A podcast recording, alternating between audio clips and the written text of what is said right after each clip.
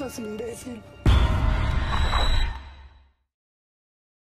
Hola, ¿cómo están? Bienvenidos al Sensacional de Historia Mexicana. Este que les habla es un Chuy Campos que hoy ha tenido un montón de problemas con esto de la transmisión. Espero que no se me caiga nuevamente. Pero es que en estos días, querida comunidad, eh, la lluvia hace de las suyas, el clima hace de las suyas y pues también las compañías de eh, Internet hacen de las suyas, ¿no? Porque te venden, por ejemplo, yo contraté un plan bastante, bastante fifi y pues resulta que a la mera hora no jala, ¿no? Eh, a, veces, a veces se me corta la transmisión. Espero que en este, en este sensacional del día de hoy no tengamos ese problema. Pero bueno, yo les agradezco a toda la raza que se va conectando. Muchísimas gracias por estar con nosotros. Eh, digo con, mí, con nosotros me refiero a que estamos la comunidad y yo eh, en este domingo. Un domingo que se antoja ah, pues para platicar sobre espantos y sobre fantasmas. Miren, no tuve la oportunidad de hacer lo que usualmente hago los lunes y viernes con los eh, subir el sensacional y este tipo de cosas, porque el queridísimo Héctor de Mauleón eh, y Beca me invitaron a, dar una charla, un recorrido sobre asesinos, sobre crímenes en la Ciudad de México, en el centro histórico. Entonces estuvo padrísimo y eh, vamos, el trabajo que se hace en el foco es un trabajo meticuloso, es un trabajo que hay que eh, ir muy bien informado porque ahí sí la narrativa histórica es la que lleva todo el programa. Entonces, eh, gracias a eso, bueno, pues tuve un, descontrol, un poquillo de descontrol. Y aparte, el día viernes, fíjense, me invitaron de la Universidad de Guadalajara a dar una conferencia sobre espiritismo. Entonces, con esos dos, ya no pude, ya no pude esta semana, pero qué padre. La verdad, eh, yo me siento muy honrado y la verdad me siento el muy, muy, porque eh, son, son lugares que yo, tanto el programa del Foco como el, eh, la Universidad de Lagos, EU Lagos, con el querido David, que siempre me invita, son lugares en donde me siento muy a gusto, ¿no? Y sé que es un trabajo de calidad. Entonces, por ello, querida comunidad, pues me, me, ganó, me ganó el trabajo y ya no pude. Eh, luego la gente no me cree, yo no tengo tiempo para, para muchas cosas, querida comunidad. En serio, en serio, en serio. Yo soy una persona que vino a este planeta a trabajar. Así ya, ya me quedó claro, ¿no? Este, ya mis 40 años, pues ya no me cueso al primer hervor y pues ya me quedó claro que vengo a trabajar en este mundo, ¿no?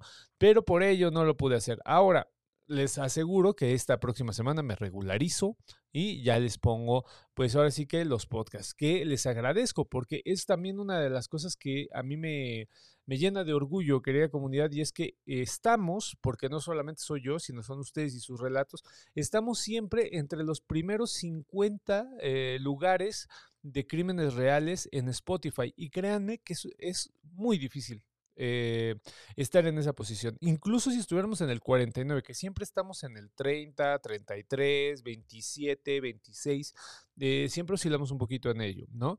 Eh, pero estamos ahí, en los primeros 50, y a mí me da mucho gusto porque pues es un trabajo que la neta, pues es de todos, ¿no? Todos le estamos, le estamos eh, chambeando y ustedes con sus relatos. Y el día de hoy vamos a hablar de relatos, justo, de los que ustedes me mandaron. Eh, nos pueden acá, buenas noches, todo bien con el volumen. Buenas noches, Doc, me dice la querida Barbie. Buenas noches, bandita. Excelente domingo de relatos. Nos ponen a Laura. Buenas noches, Juan Piraña. Buenas noches a todas y todos. Daniela nos pone buenas noches, saludos desde Hermosillo, lista para una gran noche. Buenas noches desde Torreón, Coahuila. Dice, ¿y en dónde se puede checar la plática de asesinos? Nos pregunta Leizar. Mira, mi querido Leizar, yo creo que va a salir de este domingo al otro va a ser en Canal 40. Canal 40 es el que tiene este programa que conduce Beca Duncan y Héctor de Mauleón. Y bueno, pues vamos a salir. También mi esposa, Eva, eh, va a salir con un especial de conspiraciones en la independencia. Yo si no saben, eh, Evita es un especialista en la independencia de México, eh, porque estudia a los libertinos, que son estas personas que después se volvieron liberales y resulta que son los padres de la patria, ¿no? Entonces está padrísimo porque pues Evita también va a salir. Yo creo que a Eva la van a sacar este domingo porque pues independencia, ¿no? Y ya después saldré yo. Eh, vamos a hacer dos programas, dos programas, entonces ahí va a estar muy padre y espero que les guste el trabajo. Hicimos un gran, gran eh, recorrido y aparte, Héctor, eh, que por unas por muchas personas es amadísimo y por otras pues les causa por esta este, situación política como que los descoloca, pero es una persona súper, súper inteligente y es una persona que le sabe bien cabrón a todo. En serio, en serio, platicar con Héctor es así como que no mames, o sea, siempre está muy bien informado. Entonces es un compa que maneja la crónica, yo creo que de los mejores del país. Eh, yo le decía en los recorridos a Héctor de Mauleón, porque cada que hacemos los recorridos, eh, por alguna de la lo que sea, siempre había un texto de, Héctor de Mauleón en donde estaba explicado lo que estábamos buscando. Entonces, va a valer la pena. Y, bueno, pues ahorita ya le damos. Acá nos pone la querida Laura, buenas noches, mi esposo, y yo ya con el cafecito para disfrutar el programa. Qué chido, mi querida Laura. Dice, hola Carlita, acá le responden. Dice, hola Chuy, buenas noches. A ti y a toda la bandita del Sensacional. Te dejé eh, mensaje en WhatsApp. Tesis del Coyote se ganó una mención especial por la mesa del, la mesa del coloquio de Opomanes. Se los quería compartir. Qué padre, mi querido Miguel López. Sí lo leí, lo leí. Qué interesante, hermano. Y qué, eh, qué gusto que te lo hayas ganado. Capitalízalo, mi querido Miguel. Eh, trata de, ahorita que estás en este momento, trata de capitalizarlo en una maestría. Porque pues muchas personas entran ahí y no tienen realmente esta vocación que tú tienes. Entonces ahí búscale, hermano, y seguramente pues lo vas a lograr. Eh, te mando una felicitación grandísima.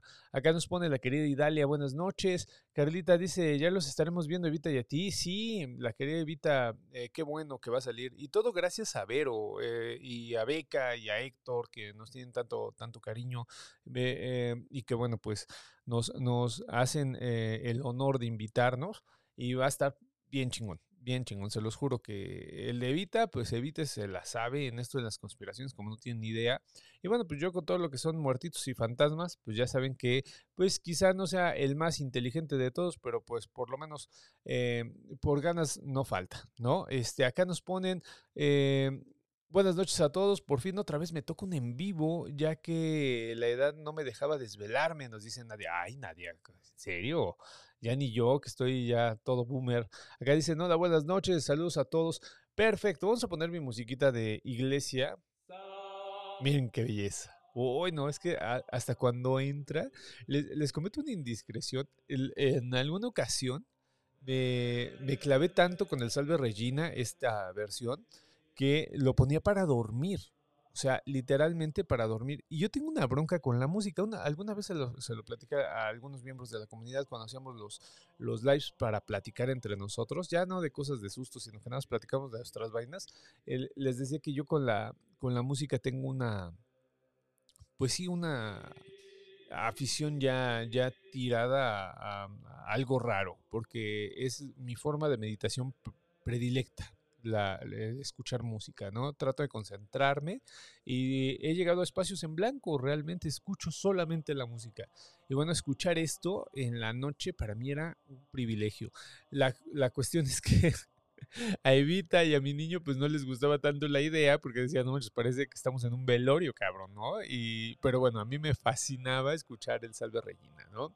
Eh, acá nos ponen, eh, ay, nos ponen un montón, dice, hasta, hasta Taibo ha reconocido el trabajo de, Mauleón. Es bien valiosa su chamba. Mil felicidades por esta y otras intervenciones. Yo insisto, eh, Héctor para mí es el mejor de los cronistas que tiene eh, en activo la, la ciudad. ¿eh? O sea, no, no creo que, que, esa dimensión que tiene sea tan sencilla de lograrse. Es de estas personas que tú lo ves trabajar y te dan ganas de parecerte a él, ¿sabes? O sea, eh, lejos de la afición política y todo este tipo de cosas, que también se me hace necesario. Recuerdo mucho, eh, cada que escucho este tipo de comentarios, recuerdo la, época de, Robespierre, ¿no? En donde por justo por este tipo de, voces ¿no? que eh, redimensionan la, situación y que tratan de, pues sí, de, hacer contraste de las críticas generalizadas pues vean lo que pasó, ¿no? Entonces puedes estar o no de acuerdo. Eh, a mí se los puedo, se los juro así por lo más sagrado, jamás me ha insinuado ningún tipo de cosa política. Tú llegas con él y te empieza a platicar de historia, te empieza a platicar de la ciudad, te empieza... Le vale madre, o sea, él no te va a llegar y te va a evangelizar. Un, un, tipazo, un tipazo. Acá nos pone, eh, ¿qué días va a salir en Canal 40 para estar al pendiente? Eh, mi querido Isaías, ya lo conté, va a ser ahí. Eh, Va a ser a las 5 de la tarde en Canal 40. Si mal no recuerdo, el foco sale a las 5 de la, de la tarde. Nos pone acá Winter León, buenas noches. Mina Santiago dice, mi mero mole. Yo ya eh, no he vi mandado historias, prometo mandarlas esta semana, dos relacionadas con el patrón de abajo. Órale, nos pone Jocelyn, invita, invita a este tu programa. Yo quiero que nos comparta muchas de tus historias. Un abrazo. Mi querida Jocelyn, seguro que sí le invito, pero ¿sabes qué onda? Que Evita sí es así como de que a las 10 de la noche ya se está durmiendo y por eso eh, luego no abuso o luego mejor le hablo por teléfono porque sé que ya está así como que pues media hora y ya me duermo, ¿no? Igual y no todo el programa, pero sí, sí le cae la canija. Dice, el salve Regina es hermoso como la adoración.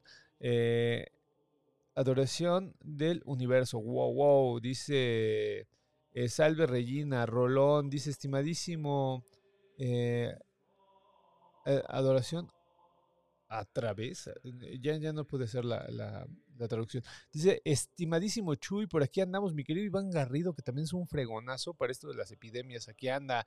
Este, buenas noches, dice, buenas noches, a, saludos a todos.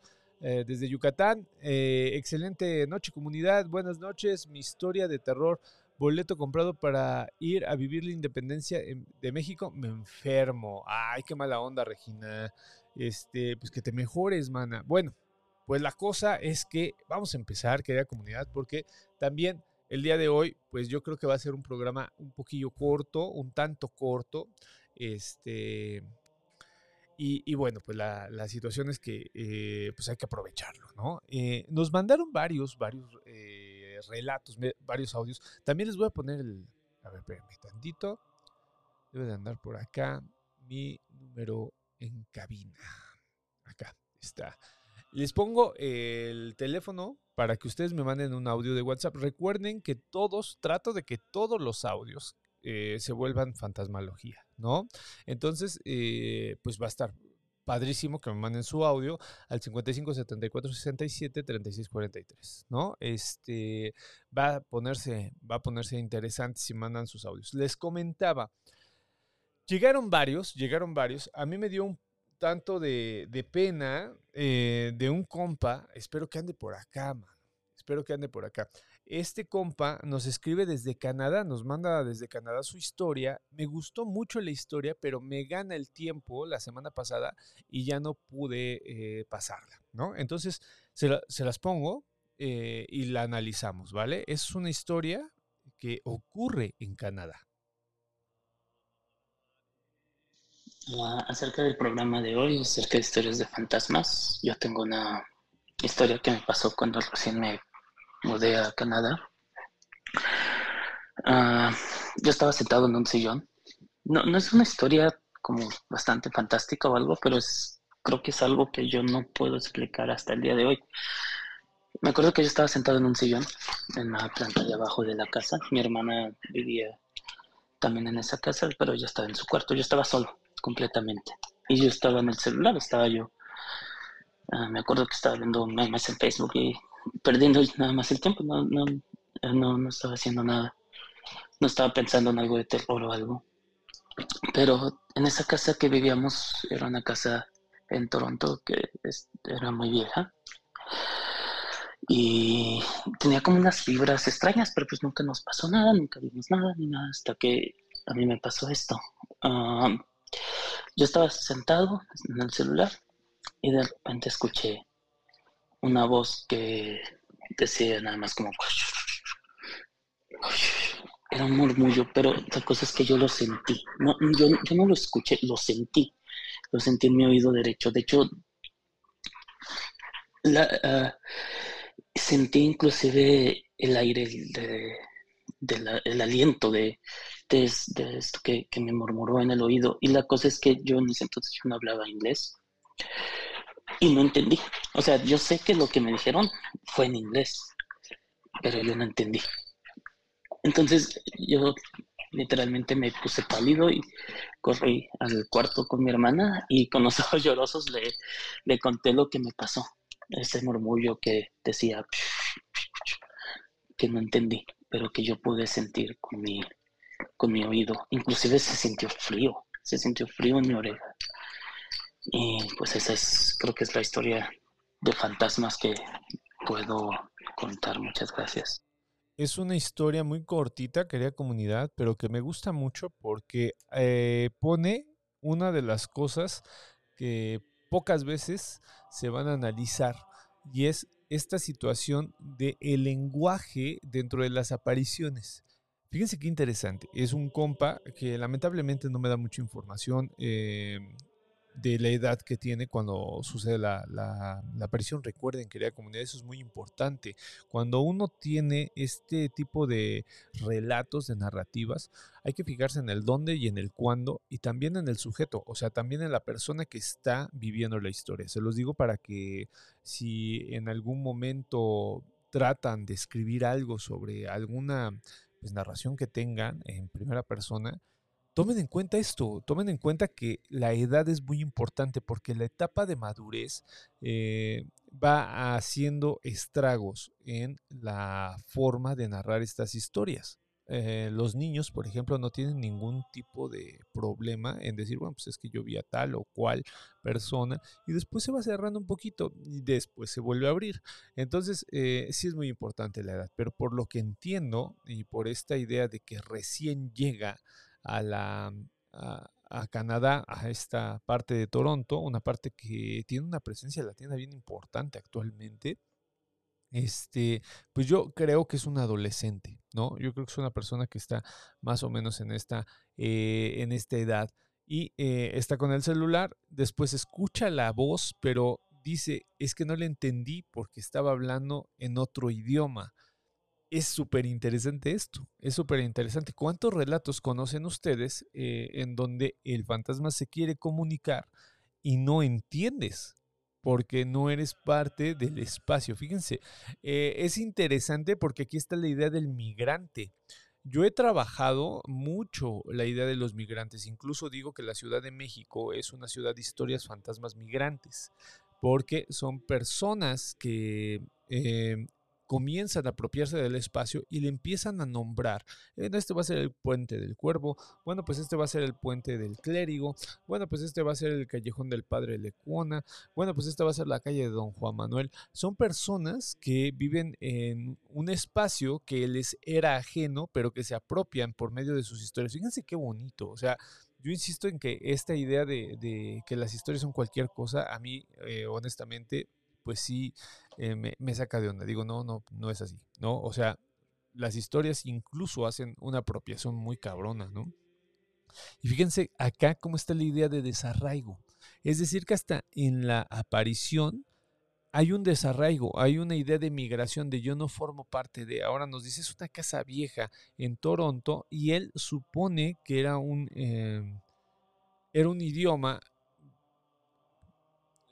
vamos, o sea, él eh, como que nos eh, insinúa que es inglés, cosa que pues sí puede haber sido, ¿no? Por esta situación de pues la presencia de, Inglaterra y de Francia. Recordemos que Canadá pues está hecho en un primer momento por franceses y canadienses este, y, e ingleses y ya después pues va a tener una migración fabulosa. Actualmente es uno de los países que tiene un crisol de migrantes increíble y al parecer no existe tan fuerte, porque sí existe el racismo, pero no existe tan fuerte en Canadá. O sea, no hay todavía este, este miedo y esta mala conducta que hubo en Estados Unidos, ¿no? En Estados Unidos fue ah, evidente y rampante, ¿no? El, racismo actualmente todavía lo sigue siendo. Entonces, fíjense qué interesante. Ahora, dice, yo sentí una, en mi oído derecho, fíjense qué bonito, yo sentí en mi oído derecho una voz esto está muy, muy cañón, oh, porque también esta idea de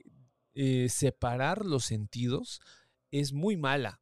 O sea, la idea de que nada más vi o nada más escuché, pues no representa la, eh, realmente la actitud correcta de, de la historia, del cuerpo en la historia. O sea, el cuerpo, cuando tienes este tipo de sensaciones, actúa de una manera compleja e integral. O sea, no es nada más de que pues yo vi, no, no, no, yo vi, sentí el olor. Recordemos que el olor también es muy importante. Y si empiezas a hacer ejercicios de memoria, te vas a dar cuenta de que efectivamente oliste algo raro, que efectivamente empezaste, eh, por ejemplo, esta idea de escalofríos, que es muy, muy común en las historias de, de fantasmas. Fíjense cómo una historia tan pequeñita nos revela un montón de cosas. Finalmente, yo me inclino a que sí sea un relato inglés por el elemento de la casa. Recordemos que eh, los ingleses tienen pues esta idea de la casa encantada muy, muy arraigada. Entonces, fíjense qué interesante. Yo me imagino que después, eh, espero eh, que nuestro querido escuche, que lamentablemente ahorita no tengo el nombre, pues se dé la tarea de sociabilizar un poquito más. No sé, eh, si mal no recuerdo, ahorita estaba en Manitoba, ya no está en, Toronto, pero si, si, se hubiese socializado la, eh, la historia, muy probablemente se hubiera dado cuenta de que es una casa encantada y que muchas personas le pudieron haber dado un contexto. Eso siempre ocurre. ¿No? Eh, y bueno, pues es un relato muy, muy cortito, pero también muy sustancioso. Espero que les haya gustado. Eh, y vamos a leer los comentarios. Eh, a ver, a ver, a ver, acá. Mm, ah, nos pone, hola a toda la comunidad, lo vi en el foco, Doc. Ah, mire. Sí, sí he salido ya en, en, el foco, sí, efectivamente, ya he estado con leyendas, efectivamente, cada que son cosas de fantasmitas y eso me hablan. Eh, ¿Qué tal? Feliz noche de domingo. Hola Josefina, ¿cómo estás? Ana Lilia dice, excelente noche, doctor Chuya, a la comunidad. Eh, buenas noches, Tocayo. ¿De qué tema hablarán? Hoy va a ser relatos, mi querido Tocayo, de relatos de la comunidad. Eh, nos dice saludos, Chuy, la querida Noranelli Cárdenas, lista y dispuesta para la dosis de susto del domingo. Feliz noche, nos dice Hitomi Kansaki. Eh, Juan Piraña dice, doctor Chuy, ¿tienes eh, noticias de Antonio, el compa del Museo de Cera? Qué bueno que me recuerdas, ahorita lo, lo, recupero, hermano. nos pone Catalino Escobar Victlantecutli, no sé a qué te refieras, hermano, pero eh, pues rifa, Cutli rifa. Este, nos dice Citlali Romero eh, con un corazoncito negro. Acá Gerardo eh, Mesa nos dice Chuy presente. Hipólita Moreira dice, a mí me pasó que me hablaban en un español de abuelita. Dijeron, no te amilanes, no manches, Oye, mándamelo, no seas gacha, Hipólita Moreira no seas mala onda, mándamelo y explícame cómo estuvo, ¿no? Porque es, e, bien interesante. Fíjense, nunca habíamos tocado este tema y es muy importante esta situación del el lenguaje con el cual se, eh, las narraciones están eh, viendo a los fantasmas, ¿no? Es, es, sumamente importante porque sí te dan un dejo de qué es lo que está pasando, tanto en la mente de la persona que lo ve como en el espacio, ¿no? En el espacio en el que está pasando. Porque no se va a, aparecer alguien antiguo en un espacio nuevo, ¿estás de acuerdo? O si se aparece es porque antes hubo algo muy importante.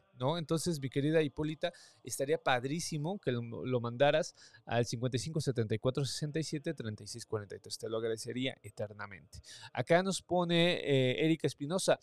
Dice, hola, conozco una narración de un fantasma femenino en la casa Tagle eh, en el fideicomiso. Dos vigilantes nocturnos me contaron por separado que se escucha una mujer hablar en tono enojado. Mi querida Erika, a mí también me lo han contado, porque pues como estoy en el FIDE, yo también, este, pues sí, o sea, ahí se da eh, esta situación de que los veladores ven un montón de cosas, ¿no? Y pues sí, efectivamente, estas historias, a mí solamente me lo contó uno, un, este, uno de los guardias, ¿no? Me, ha contado, el otro no. Pero le, preguntaré, mi querida Erika, ahora ya me metiste la duda. Muchísimas gracias. Aparte es un lugar hermoso, es un lugar bellísimo el videocomiso. Eh, nos ponen acá inglés, francés o lenguaje Odawa, nos pone Ana de Lara Ponce. Muchísimas gracias. Hay que tomar en cuenta a la gente nativa norteamericana. Sí, mi querida Ana de Lara, estoy de acuerdo, pero yo me inclino más, eh, y te explico por qué. Eh, me inclino más porque sean estas dos lenguas eh, por la zona.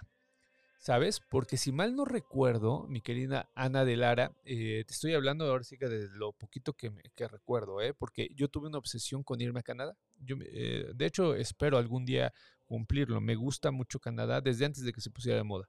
De hecho, desde niño yo le decía a mis papás que me iba a ir a Canadá, porque una eh, prima se fue allá y regresó muy contenta y yo me quedé con la idea de que, oh, entonces eh, hay que ir, ¿no?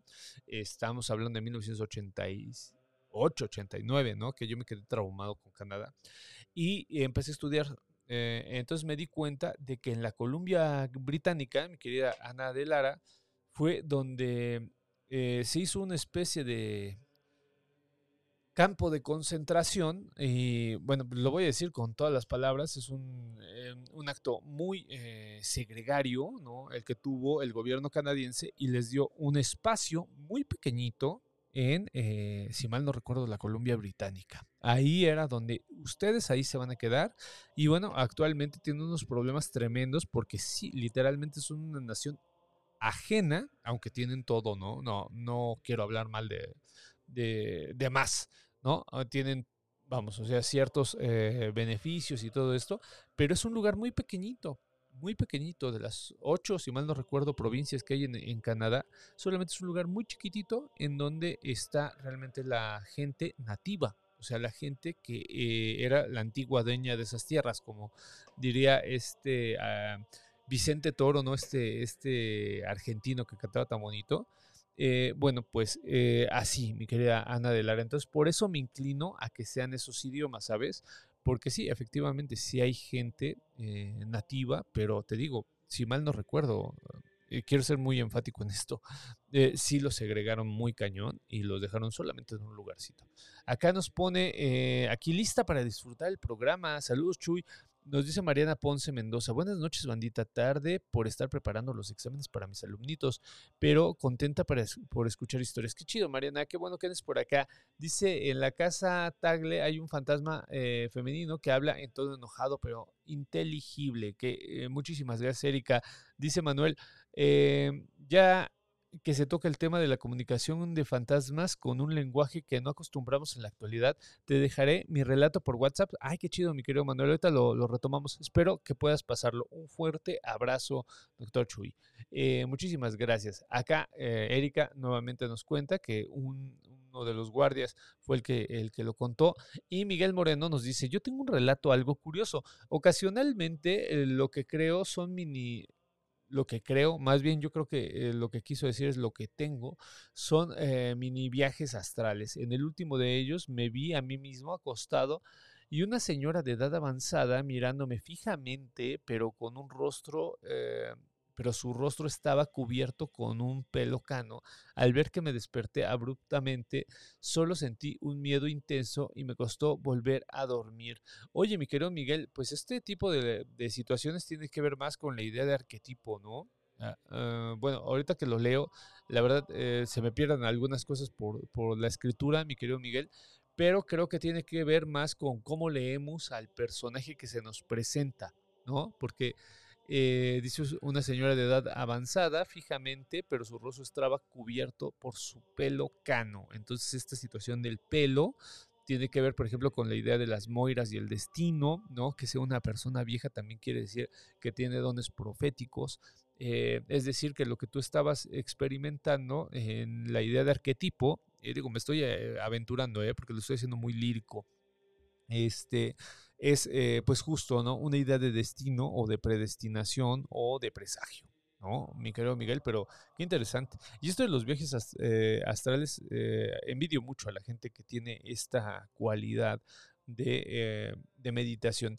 Yo soy muy escéptico, pero creo que lograr este tipo de experiencia sí requiere al menos un ensimismamiento meditativo muy cabrón, ¿no? O sea, esta situación de dejarte en blanco para después proyectarte se me hace, se me hace exquisita, ¿no? Es, se, me hace, muy interesante.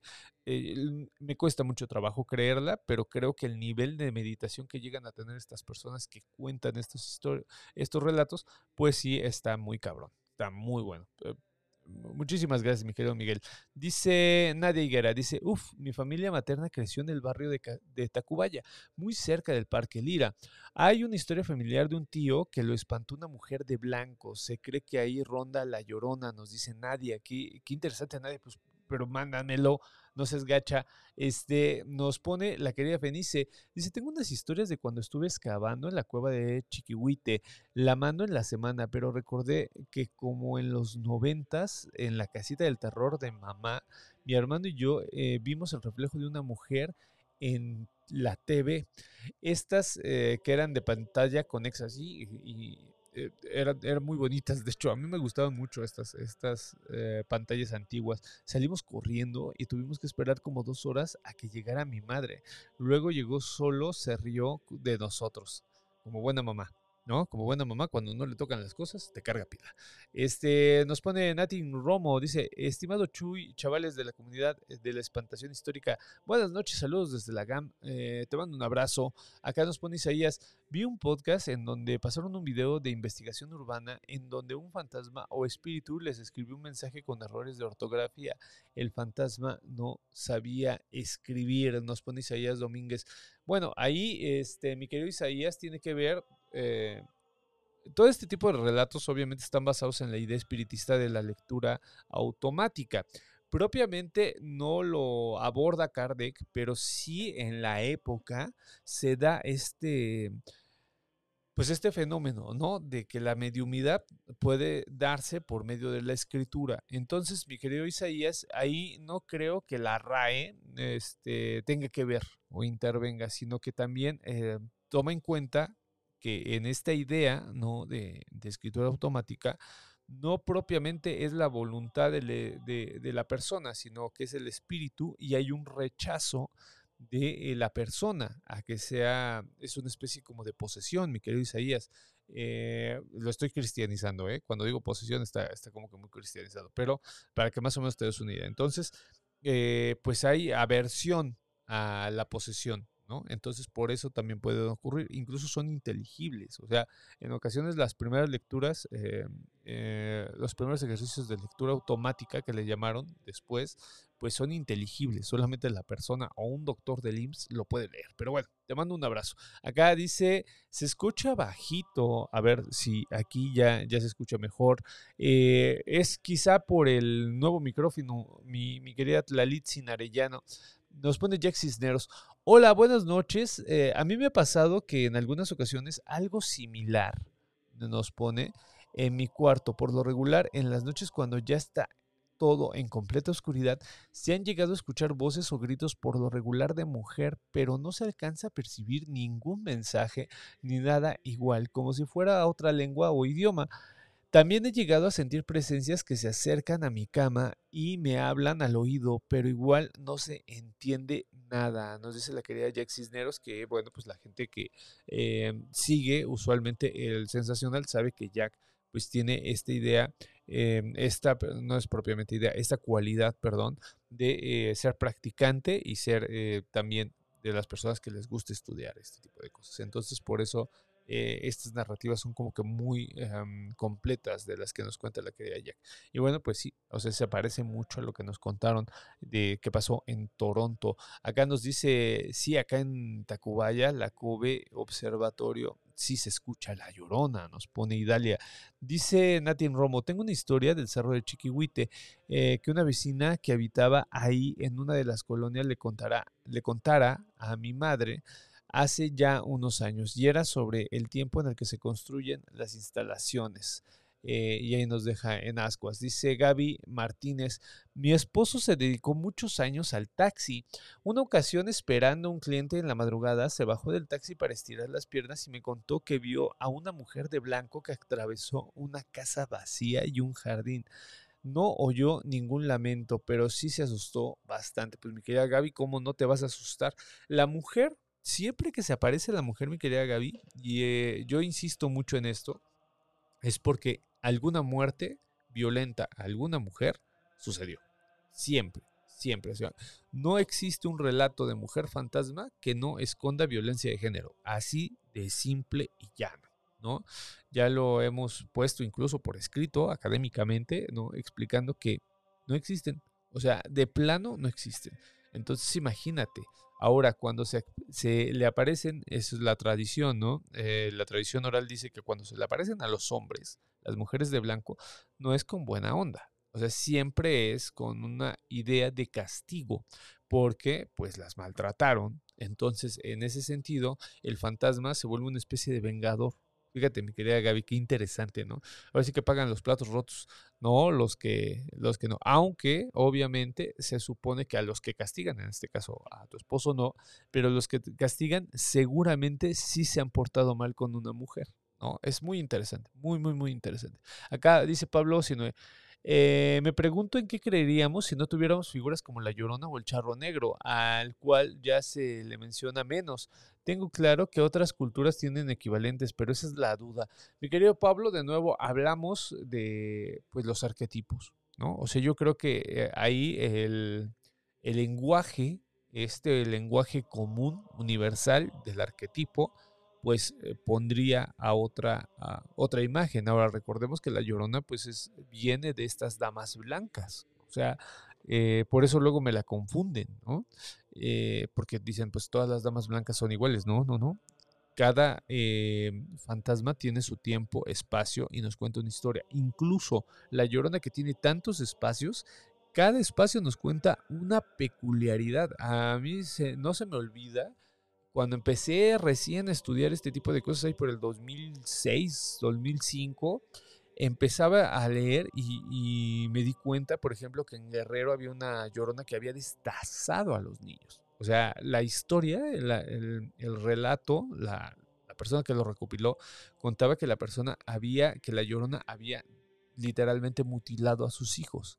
Ahí, pues imagínate, el, ahorita ya, después de tanto tiempo de haber estudiado este tipo de cosas, pues ya veo que tiene más eh, semejanza con una bruja, también tiene, idea, tiene una idea, ¿no? De estigmatización a los pueblos indígenas. Bueno, es que no tienes en serio ni idea de cómo funciona este tipo de cosas. Sí, el arquetipo efectivamente es universal, pero cómo se cuenta y el nombre, el lugar, eso te da una dimensión histórica. Y ahí es cuando cambia toda la situación. Acá nos pone, eh, ah, bueno, pues acá nos dice las antenas en la cumbre del Segro. Mi querida Natin Romo, ¿por qué no nos lo mandas? Y, así estaría más chidísimo. Acá dice, buenas noches, ¿se puede marcar eh, en WhatsApp para contar mi historia? Claro que sí, ahorita, ahorita si quieres, este, me echas una llamadita. Me parecería, me parecería genial. Oigan, antes de seguir, porque tenemos muchos, muchos, muchos relatos. Antes de seguir con esto, eh, con los comentarios y esto, me gustaría contarles lo de Antonio. Miren, eh, yo he intentado eh, nuevamente ponerme en contacto con Antonio, ¿no? ya no le mandé mensajes escritos, les voy a ser muy honesto. Todo ha sido de manera de, llamada. He tratado de llamarle. la semana pasada sí hubo la oportunidad de que sonara sonaba de que estaba entrando la llamada. Y eh, en esta semana, los ratitos libres, que en serio ratitos libres, sin exagerarles, son 15, 20 minutos que tuve, fue así de, de que me, me, mandaba directo a la fregada. Ahora, leyendo los comentarios que ustedes me dejan en YouTube, varias personas, este, al menos unas cuatro, me dijeron, oye, es que este chavo, eh, literal, eh, voy a, vamos, o sea, si me está escuchando Antonio, no, ojalá y no se lo tome personal, porque en, mi vida he tratado de, de, este, menospreciar ningún relato. Incluso inventados, me gustan los relatos, ¿eh? O sea, yo no tengo ningún problema con ello. Pero me contan que va eh, Antonio a distintos programas y cuenta diferentes historias. Ahora, lo hace de una muy buena manera. La última vez que nos contó una historia, pues nos dejó en ascuas. ¿no? Nos dejó con el miedo de que estaba en, eh, bueno, o sea, que, que, estaba en esta situación. Después el mensaje anterior que me había mandado, en donde decía que no había descansado la, persona que había fallecido de su familia. No quiero entrar en detalles. Bueno, pues te deja así como, pues sí, sacado de onda. Entonces, si es un cuentacuentos de terror, también, querida comunidad, pues lo hace muy bien. Y bueno, este personaje de la persona que habla por teléfono y te cuenta una historia y esta historia es completamente impactante, pues eh, también está padrísimo, porque a final de cuentas, pues eso fue lo que hizo el caso de Sinue, por ejemplo, de Josué, perdón, de, de Josué, por ejemplo, ¿no? Esta eh, prontés, ¿no? De encontrarte con lo sobrenatural y no dejarlo, pues en la mano peluda funcionó de manera formidable. En algún momento, ¿no? Cuando empezamos lo de Antonio, alguien comentó, es el próximo Josué. Y yo les dije, no, no, no, no, no, espérense, porque yo creo que esta situación, eh, por lo menos en este programa, hay que darle prioridad a otras cosas. Ahora, si mi mi afán fuera contar cosas nada más por contarlas, bueno, pues esto hubiera sido oro molido, ¿eh? pero en mi situación yo creo que lo que me distingue de otros programas es que eh, yo analizo las situaciones y la analizo desde otras perspectivas y gracias a otras personas, ¿no? Como son los miembros de la comunidad. Entonces, pues les comento esto, se dice que es un narrador de historias, yo no lo voy a tachar de mentiroso, la verdad no, mm, para mí no, eso no tiene relevancia. Eh, es un narrador de historias de terror y que lo hace en distintos programas. Y bueno, pues nos regaló una muy padre en ese sentido. A mí no me consta, pero se los paso al, ahora sí que al costo. Eh, dice Fenice, ¿ya hubo especial de taxistas o entrevista con alguno? Me perdí un poco. No, de hecho, mi querida Fenice estaba pensando que hay que hacerlo, hay que hacer uno. yo pensaba de traileros, Fenice, o sea, porque en serio tengo una fijación con los camioneros y con los traileros pero de taxistas también estaría padrísimo.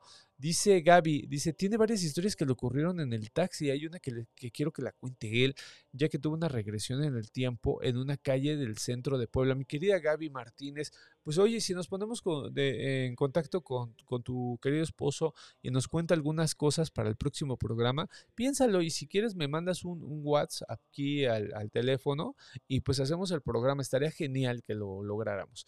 Juan Negrete nos pone, profe, ¿tienen alguna anécdota de esto que menciona que la mujer de blanco aparece para castigar a alguien que, la, que ha dañado a una mujer? No tengo una, mi querido Juan Negrete, tengo todas. Te digo que todas, todas sin excepción, tienen esta, esta situación. Todas, todas, todas. Te voy a poner el más claro de los ejemplos, es la autoestopista fantasma que estudió José Manuel Pedrosa y que él eh, la encuentra desde el siglo XII, para que te des una idea, mi querido Juan. O sea, desde el siglo XII se cuenta esta historia de esta mujer que se sube en los caminos y después señala el lugar en donde eh, murió o la mataron. ¿No? Eh, y bueno, pues castiga a las personas, ¿no? bueno, y así me podría ir con La Llorona, por ejemplo, en la Ciudad de México, eh, en algunos lugares de Centroamérica le van a decir la, la cegua o la ciguanaba, tiene distinciones, el querido Ismael Crespín ya lo, ha contado, pero eh, estas mujeres eh, siempre castigan a, los, a los que se pasan de listos con las mujeres, ¿no? O sea, estas fantasmas castigan a los que se pasan de listo con las mujeres. la, ay, se me fue el nombre de la de Yucatán. Hay una en Yucatán que también eh, hay hojas volantes de Antonio Vanegas Arroyo en donde dice, mujer bonita lleva a, una, a, un caballero al infierno, ¿no? Y tú lees y es una historia de estas, ¿no? Entonces hay, hay prácticamente todas, mi querido, mi querido Juan Negrete. Acá nos dice Asida da Aca, en Tacubaya la llorona sufre por la finada del borrego viudo, nos pone acá. Dice, yo creo que quizás lo de Antonio fue una broma. Eh, Natalie Paz Guerra dice, buenas noches, llegando tarde, pero ya aquí, excelente programa. Acá nos pone con gusto, nos pone la querida Gaby. Dice, sí, lo de los taxistas y traileros supongo que llevan el mismo tema de peligros en el camino que ya has comentado antes. Bueno, pues ya leímos todas las... Eh, todos los comentarios. Eh,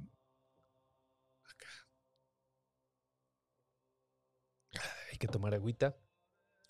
Y nos pone gracias, gracias a que nos dice el nombre de la llorona en Yucatán, que es la Xtabay, ¿no? Y que es formidable. También tiene eh, la cultura en Yucatán es tan, tan bonita, tan profunda, que sus fantasmas y sus seres eh, que habitan en los espacios naturales son, son formidables, ¿no? Pero, pues, mira, acá, acá nos, nos regalaron, acá también Juan Torres dice, el Extabais es la de Yucatán. Eh, sí, efectivamente, de esta zona. Muchísimas gracias. Ahora, vamos a poner el otro relato, ¿va? Para que Ya pusimos eh, el de eh, de Canadá. eh, y acá nos ponen. Acá está el otro. Permítame tantito. Hola maestro Chuy, buenas tardes. Llamé a mi mamá para que me contara de nuevo las historias y para poder estar viendo y preguntándole los detalles. Y estas historias me las contó mi mamá, pero a ella se las contó mi abuela, mi abuela paterna. Y esto le sucedió a mi abuelo paterno también, a mi papá Chava. Cuenta mi mamá que mi papá Chava venía de, del lugar donde yo nací, se llama Las Naranjas, es en el estado de Jalisco, iba rumbo a la Sandía, a los pequeños lugarcitos que hicieron las La personas naranja, la sandía. ranchería, se podría decir, no sé, junto al río, en las partes altas, Ajá. ah, hicieron como pequeños ranchos y ahí era donde vivía la gente, es muy separados unos de otros, pero yo me acuerdo solamente conocí la casa de mi tía y la casa de mi tía estaba en un lugar en lo alto y de allá tenían que bajar rumbo al río porque el río cuando llevaba creciente, dijeran ellos, ah, arrasaba con vacas, arrasaba con todo. Este río le decían las naranjas, el río de las naranjas, pero este río es el que divide el estado de Jalisco y el estado de Colima, pero muy, muy, muy hacia arriba. Va a decir hacia dónde es hacia arriba, o sea, no rumbo a barreras. Ah, y cuenta que venía mi abuelo de las naranjas, o sea, del poblado donde podía uno agarrar más cosas, que ya habían varias casitas, más personas juntas y eso. Y venía de allá y venía en su caballo y venía muy, muy noche. Dice mi mamá que mi abuelo era de llegar siempre noche y, y mi abuela pues nada más se dedicaba a los hijos, a tener niños. Tendría como 12 o 13 hijos tuvo mi abuela y una niña que murió. Y am, después le cuento la historia sobre eso, sobre la niña. Y ah, mi abuela era subadora. Mi abuela era, mi abuela era mágica, digo yo. Toda la vida he dicho, mi abuela tenía unas manos mágicas. sí, sí. Mi abuela era increíble. Y venía mi abuelo y ah, venía en su caballo y dice que a lo lejos, muy, muy a lo lejos, viniendo como en el área del río, ah, había, una, había una bajada, así le decían ellos, algo muy empinado y toda esa área estaba llena de árboles muy, muy, muy viejos. Me acuerdo porque cuando yo iba, muchos años después, ah, me gustaba mucho observar los árboles porque yo amo los árboles y me gustaba mucho Caray, se cortó. Permítanme un segundo. esos árboles que estaban junto al río. Eran enormes y los troncos bonitos. Había, me gustaba quedarme callada y entre los árboles se escuchaban pericos. Y si Ay, uno ponía mucha atención, había muchísimas como, como si agarrara uno, así se me parecían a mí, como si uno agarrara una especie de lodo y lo subiera al árbol y lo fuera juntando y lo fuera juntando. Había como bolas, cosas allá arriba con eso y mi mamá decía que esos eran los, los nidos de los pericos. Algo así se me parecía. Imagino que habría ramitas, hojas entre ellos. No creo que solamente haya sido barro o lodo lo que estaba ahí arriba. Entonces había pericos, pericos chiquitos, pericos de todos tamaños se escuchaban. Mi abuelo venía bajando, venía en, en su caballo y dice que a lo lejos vio que venía mucha gente y que traían un muerto. Y mi abuelo pensó que podría ser que vinieran de barreras y que se vinieron por el área del río, pues para que, para estar más frescos, para poder sentarse y descansar. Dicen que iba, él pensaba que iban rumbo a las naranjas porque era el lugar donde podían agarrar un camión. Y, y que venían por todo el río. A él no se le hizo extraño. Dice mi mamá que en ese tiempo, yo voy a empezar con dice mi mamá, que en ese tiempo am, lo que hacían era que agarraban dos palos y le ponían un petate y amarraban muy fuerte, uno o dos petates, no sé, y que amarraban muy fuerte camilla. el petate de los palos, Sí, sí, que formaban una especie de camilla sí. Y que ahí subían a la persona y se la llevaban al pueblo donde, donde hubiera como alguien que los ayudara. Y que era lo que hacían generalmente para traerse a su muerto, para venirlo cargando y eso. Y que entonces él vio que venían caminando entre el río el y que, am, que él no le vio nada de extraño, pero lo extraño era que su caballo no quería caminar y se movía hacia atrás y se, y se ponía necio a que él no se movía, no se movía y que mi abuelo lo forzaba y lo lastimaba más para que él caminara, pues se le hacía extraño que el caballo estuviera haciendo eso Sí, sí. y que lo quería forzar más y más y que conforme se fue acercando dice que vio más poquitas personas de las que él había visto, pero no era muy noche, entonces él pensó que solo estaba confundido y conforme se acercaban más y más, dice que ya cuando iba junto de él ya solamente iba el, la especie de petate con el muerto en el aire, que el caballo relinchó y que el caballo empezó a correr y mi abuelo asustado, dicen que estaba muy muy asustado y que más adelante en un área donde después reaccionaron que no había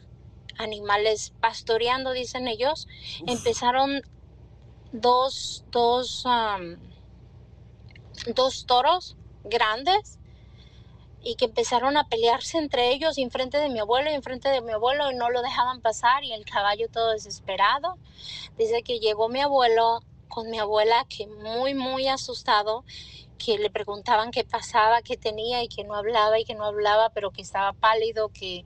y él era un hombre muy fuerte, un hombre que no se dejaba de nadie, era un hombre, pues era un hombre de mucho dinero, le decían Mendoza, el señor Mendoza. Ah, él se sentía y él era, él sentía que era muy importante, o sea, era una persona que no se dejaba de nadie y, y cuando lo vio mi abuela parecía un niño chiquito asustado, a lo que dicen. Mi abuela es sobadora, me imagino. Mi mamá dice que esa parte no le contó, pero dicen que sí se llevó un susto muy feo, que al día siguiente no se quería levantar, que estaba en la cama.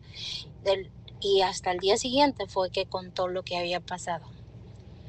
También menciona mi mamá que, que después, a mi abuelo también, que se juntaron para ir a buscar venados, se iban a juntar junto al río para ir a, a cazar venados, mi abuelo y un amigo de él.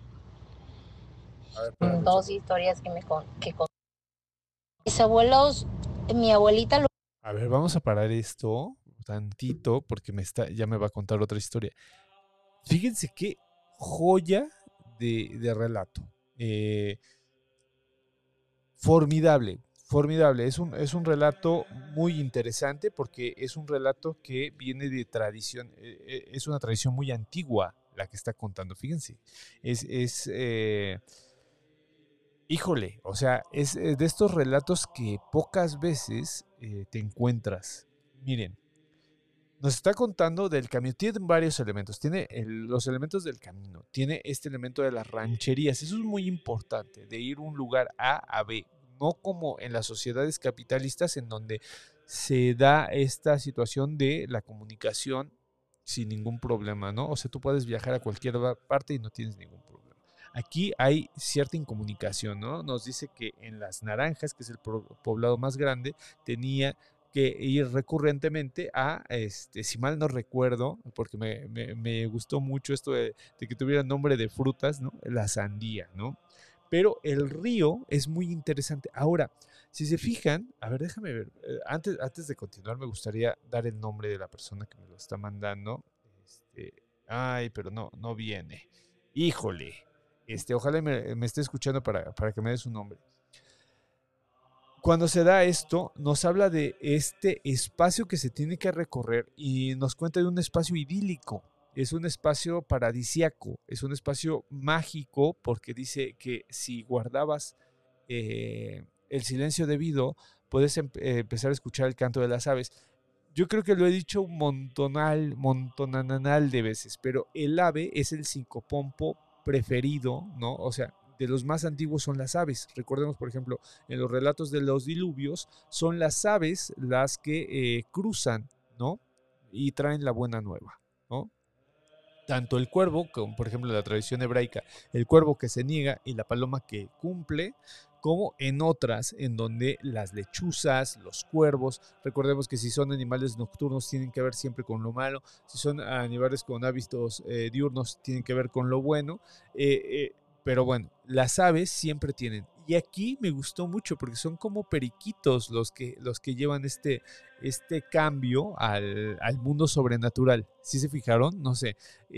quizá yo ya que tengo tanta cosa en la cabeza, empecé como que a, entender que desde ahí del cruce ya era fantástico, o sea, ya estaba cruzando a un lugar fantástico. Esto del bosque, eh, Jean de Lumeau lo dice muy eh, acertadamente en El miedo en Occidente, el bosque es tanto fascinación como miedo. ¿No? Y bueno, pues en este relato está muy, muy, muy presente la idea de que el bosque tiene elementos fantásticos. Ahora, eh, la, la, familia también, los personajes es un hombre muy rudo y una persona, eh, una mujer muy tradicional dedicada a la casa, con estas familias gigantescas de la revolución que les digo yo, estas mujeres de la revolución que tenían 10, 12, 13 hijos. Recuerdo a mi abuela en paz descanse, la, papá de la mamá de mi papá en paz descanse, que llegó a tener 11 hijos, si mal no recuerdo, y bueno, pues eran familias gigantescas también de Jalisco. Eh, eh, vamos, o sea, es muy común, seguro, seguro ustedes también tienen estos, estos relatos, ¿no? Ahora, el caballo también tiene que ver, fíjense, es que todo, todo, todo, o sea, si ustedes analizan este relato por los animales, o sea, Fíjense cómo los animales tienen una relevancia bien cabrona en este relato. Fíjense, el caballo es el que se percata de que está frente a él algo sobrenatural. Eso también está bien, bien chido. Ahora, la noche, recordemos que ya cuando cae la noche y tienes que pasar por un lugar boscoso o natural, siempre se convierte en un lugar sobrenatural. Siempre. No hay manera de que no ocurra. Incluso si ustedes se van a un lugar común, pongamos al desierto de los leones, y les cae la noche y tienen que hacer alguna travesura, eh, alguna travesía, seguramente ese camino se va a volver un camino fantástico. Así de simple. ¿No? Me ha tocado en este mismo programa escuchar, ¿no? Gente que en una cosa muy cotidiana se volvió el bosque, se volvió un espacio sobrenatural. Eso lo tienen todas las tradiciones, todas sin excepción. Todas, todas, todas, todas.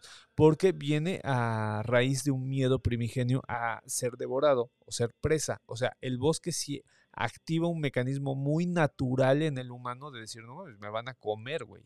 ¿no? Y pueden ser animales, ya pueden ser depredadores reales o, depredadores eh, fantásticos, ¿no? Entonces, fíjense, el caballo es el que se da cuenta el caballo ha dejado de formar parte de nuestras vidas, pero el caballo siempre ha tenido un peso muy importante en las narraciones antiguas.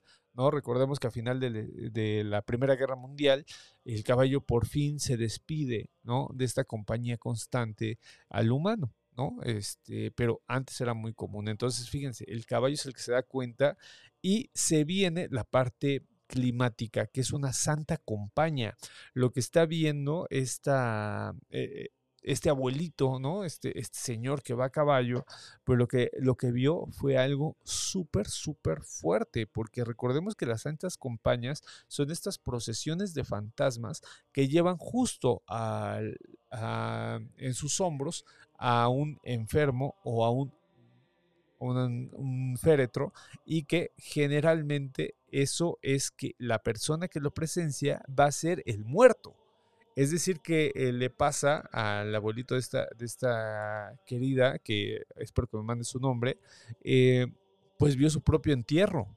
Eso es lo, interesante, el don Juan Manuel, el don Juan Tenorio ve su propio eh, entierro, ¿no? Bueno, no solamente el don Juan Tenorio, sino desde que es el convidado de piedra, don Juan, este, él ve su propio entierro, ¿no? Entonces, a partir de ahí, pues ya empieza el castigo.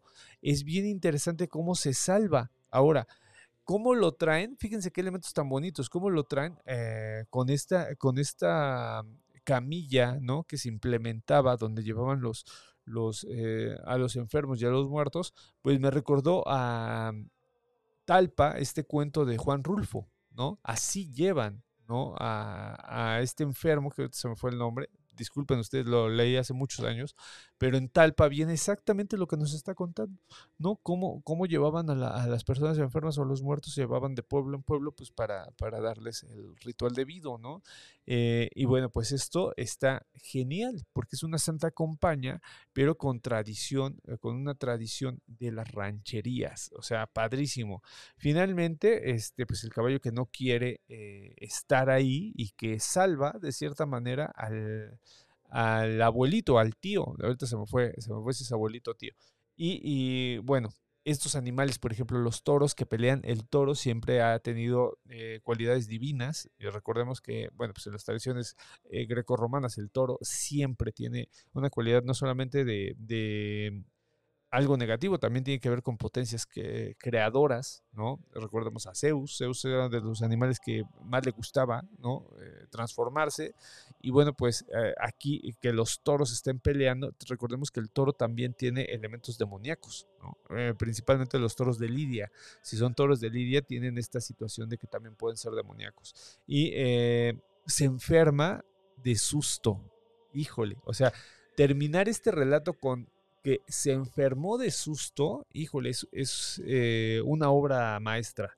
Porque sí, efectivamente, no hemos hablado mucho de ello, pero las enfermedades espirituales se dan también por los espantos. Eh, eso lo hizo de una manera magistral eh, Cuerpo Humano e Ideología, ¿no? Este texto de Alfredo López Austin que nos explicaba cómo había enfermedades espirituales. Ya después de esta obra surgieron otras en distintos contextos. Por ejemplo, ahorita recuerdo el de Doris Bienco, el de Cuerpo, eh, El Cuerpo y lo Sagrado, algo así se llamó, que lo hizo con Antonio Rubial y que también hablaba de esto, ¿no? De cómo castigaban al cuerpo, pero las dolencias del cuerpo y las enfermedades espirituales al cuerpo, eh, pues sí se daban por los sustos. Esto es una belleza, como lo vean, es un gran relato. Se lo voy a mandar, si me das permiso, eh, se lo voy a mandar a José Manuel Pedrosa, porque te puedo asegurar que él... Eh, va a estar encantado con tu relato. Te lo agradezco muchísimo. Un gran relato. Perdón que corté los demás. Yo ya te escuché y me gustaría irlos pasando, irlos eh, administrando, porque si no, no los vamos a poder eh, estudiar con su justa dimensión, pero una, una belleza de relatos. Te agradezco muchísimo. Vamos a leer ahora sí los comentarios. Acá dice, en Yucatán le dicen Extabay, eh, Lextabay, Dice, buenas noches, llegué tardecito la querida Paulette, a la cual le mando un abrazote. Eh, pero si hablan de historias de traileros, tengo algunas que mi papá contaba perfecto, mi querida Paulette, y los otros clavadísimos. Dice, y Isabel, eh, en la Sierra Juárez tienen la matlacigua, se lleva a los borrachos, ¿sí? Exactamente, mi querida Isabel. Dice Ramona, Chuy, quisiera que mis experiencias fueran ficticias, pero no lo son. Eh, sí, mi querida Ramona, te digo, hay ocasiones en donde quizá como me dirijo, piensen que no les doy la dimensión, pero sabes, yo creo que eh, en mi papel de antropólogo y de historiador, yo sí pongo esa distancia, incluso por respeto a ustedes, porque la mayoría de, la gente que hace este tipo de trabajo de divulgación les va a decir que sí les creen, incluso hay gente que lucra queda Ramona. O sea, hay gente que a partir de eso ven que tienen un área de vulnerabilidad y empiezan, oye, que yo conozco a tal y que te va a curar y que te va a quitar y que te va... Y empiezan a, chantajearte y a la mera hora esta persona que necesitaba ser escuchada, ser analizada, ¿no? Que gente eh, como la comunidad que tenemos aquí llegue y te apapache y te diga, bueno, pues a mí me han pasado cosas distintas, que yo creo que es como que la, forma en la que se paga este tipo de favores que ustedes me hacen, de contarme las historias, eh, en vez de hacer eso, pues los, los uh, les quitan el dinero y hacen ese tipo de cosas. Entonces yo por eso, mi querida Ramona, siempre hago esa distinción. Yo te escucho, te analizo y valoro, como no tienes una idea, las historias que me cuentan y en ningún momento quiero decir que no son reales, ¿no? Simple y llanamente yo tengo una postura y esa, esa postura creo que nos protege. O sea, creo que incluso te protege, porque tú sabes que yo jamás, jamás, jamás, jamás voy a lucrar o te voy a hacer daño. Eh, y creo que también eso distingue este podcast de muchos otros, ¿no? Que yo soy muy honesto y yo te digo, bueno, pues yo tengo estas dos herramientas. Y después llega la, gente de la comunidad y tiene más herramientas. Incluso eh, hay gente que es practicante y que te va a dar un montón de cosas. No se ha dado el caso de charlatanes en la comunidad y toco madera de que no. Pero eh, te tiran unos parotes gigantescos ahí. Entonces, por eso lo hago, mi querida Ramona. Si sonó muy violento, no esto de narrativas y de fantasía y esto, pues no es mi intención. Más bien es fijar una postura y que tú sepas y te sientas protegida de que yo jamás voy a lucrar y te voy a chantajear con esto, ¿no? Este, acá nos pone, eh, buenas noches, doctor Chuy. Eh, buenas noches a todo el grupo. Este programa me encanta. Nos ponen el petatiao. Dice, mi nombre es Angélica Mendoza. Ay, mi querida Angélica, gracias, gracias, este, porque esto va eh, sí o sí a ser una fantasmalogía. ¿no? Este es un gran, gran relato. Aparte, ¿sabes? Como mi familia es de Jalisco, eh, haz de cuenta que estaba escuchando a mis tías. o sea, te estaba escuchando y estaba, eh, haz de cuenta que me regresaste a mis 10 años cuando llegaba mi tía Cuca, se sentaba, se quitaba sus chanclas y se ponía a quitarse sus callos y nos contaba historias. y siempre de historias así gigantescas y historias de fantasmas y que le habían pasado al tío y que le habían, se había muerto en tal lugar. Y, híjole, y te tenía así, o sea, eh, toda la familia de mi papá, todos, todos sin excepción, todos son grandes contadores de historias, todos. Entonces era así como, no manches, ¿no? O sea, me, diste así como que un vuelco a mi infancia. Como en Ratatouille, cuando se come este señor, el crítico, se, se come el Ratatouille. Así, así pasó. Este, ya mandé mi historia, nos pone Nadia Higuera, eh, de mi tío en el barrio de Tacubaya y adjunté fotitos como apoyo visual. Hoy, mi querida Nadia, te, muchísimas gracias. Dice Angélica, se decía que era un castigo porque era abusivo y venía a ver otras mujeres. No quiso ponerlo ahí. Ahí está, gracias, fíjate, ahí está la respuesta, mi querida, porque en todo el relato no sabía cuál era el castigo. Entonces ahí está, muchísimas gracias. Acá dice, tú eres eh, lo mejor de la noche del domingo. Ay, muchísimas gracias. Oigan, querida comunidad, eh, pues yo creo, no sé, salvo su mejor opinión, creo que aquí podríamos cerrar este y continuar con los demás. Miren, eh, no sé si lo, lo, lleguen a tomar. tenemos muchísimos, muchísimos. Ay, no, no se va a ver. Bueno, eh, tenemos un montón, un montón de, historias. Ahí a ver. No, no se alcanza a ver. Bueno, eh, tenemos como cinco historias, cinco historias, y no me gustaría contarlas de manera burda. Ahora, este que nos mandó la querida Angélica, que ahora sí ya tiene nombre, este, y qué bueno, porque insisto que también ustedes deben de tener su, em, es, su historia, ¿no? Entonces debe de, aparecer ahí su nombre. Eh, con este podremos cerrar y ya después, a partir de ahí, pues nos aventamos. El próximo que viene, nos aventamos las historias y me gustaría muchísimo, querida comunidad, muchísimo, muchísimo, hacer uno de traileros y taxistas. Entonces, si conocen a raza, a bandita que diga, güey, ¿sabes qué? Aquí está, por ejemplo, la querida Paulette, que, que, ella tiene historias y que también nos lo puede contar. Igual le pedimos también que nos eche una, llamadita, pues estaría de huevos. O sea, eh, increíblemente bueno estaría, ¿no? Eh, entonces, pues los espero la próxima, la próxima semana. Y ahora sí, el día de mañana sube este programa. Y el que viene, este, el viernes que viene, subo yo creo que este, porque me fascinó, me fascinó. Se lo voy a mandar a Pepe y si me manda, eh, le voy a pedir permiso, porque él es muy reservado. Pero si me manda alguna respuesta, este se los paso, porque es una joya lo que nos mandó la querida Angélica Mendoza. Les mando un abrazo. Ah, miren, un último comentario. Acá nos pone el querido Sergio. Qué bueno que andes por acá, mi querido Sergio. Dice, hola, cuentan que hace eh, unos 60 años, decía que aquí en la casa estaba en construcción, la construcción muy diferente, se apareció una persona. Como no había puerta en ese entonces, la gente que pasaba por la calle lo veía. Una vez un familiar llegó bien borracho y empezó a gritarle insultos al muerto y que se le aparece. Hasta lo borracho se le quitó y dejó de tomar un tiempo y de llegar a tarde. Pero un tiempo, mi querido Sergio. Porque sí, o sea, tampoco se trata de, dejarlo eh, eh, de golpe. Por ejemplo, un amigo del trabajo me regaló, les comento, este, le, le, regaló un libro. Él es eh, ilustrador, es un ilustrador muy bonito, trabaja cosas muy bonitas. Y yo le regalé el sensacional de diseño, este librito que salió hace unos, ay no, pues ya 21 años, en el 2001 salió este libro. Y eh, yo fui a la presentación de cuando cumplió 10 años y eso y me dieron la edición especial de chinga. Entonces este, se lo regalo y, y, me regaló un mezcal que se ve que está, pero sí rudísimo. Entonces está aquí amenazando, mi querido Sergio. Y ahora menos me lo voy a tomar. ¿Qué tal si me pasa lo que, lo que a tu tío? Este, pero buenísimo. Les agradezco. Oigan, pues igual de un día nos armamos un, este, un especial de, de, raza y nos echamos, nos, nos, chingamos el mezcalito. Que yo soy más fan del sotol que del mezcal, pero bueno, acá es más difícil encontrar el, el sotolito.